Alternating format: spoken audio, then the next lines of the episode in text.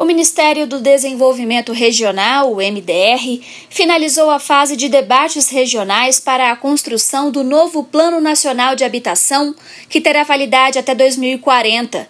Desta vez, representantes de instituições e de estados e municípios da região Sudeste debateram ações, experiências e desafios para combater o déficit habitacional de forma mais eficaz e sustentável.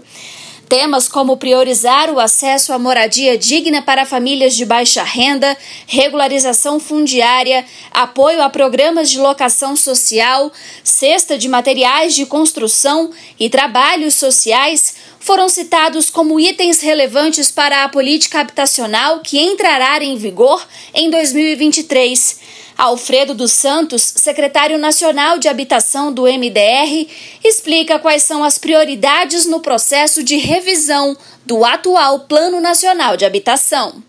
Como premissa, no Planab, nós temos a manutenção dos eixos do plano atual com incorporação de um eixo novo dedicado à sustentabilidade. É, os principais desafios do plano a incorporar os aprendizados dos ciclos de investimento, a estruturação do eixo de sustentabilidade e enfrentamento do cenário pós-pandemia.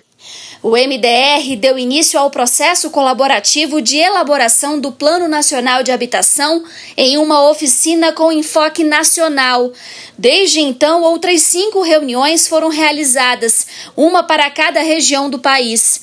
Agora, o próximo passo será a realização de oficinas temáticas a partir de janeiro de 2022. Para saber mais sobre o Planab 2040 e outras ações de habitação do governo federal, acesse mdr.gov.br.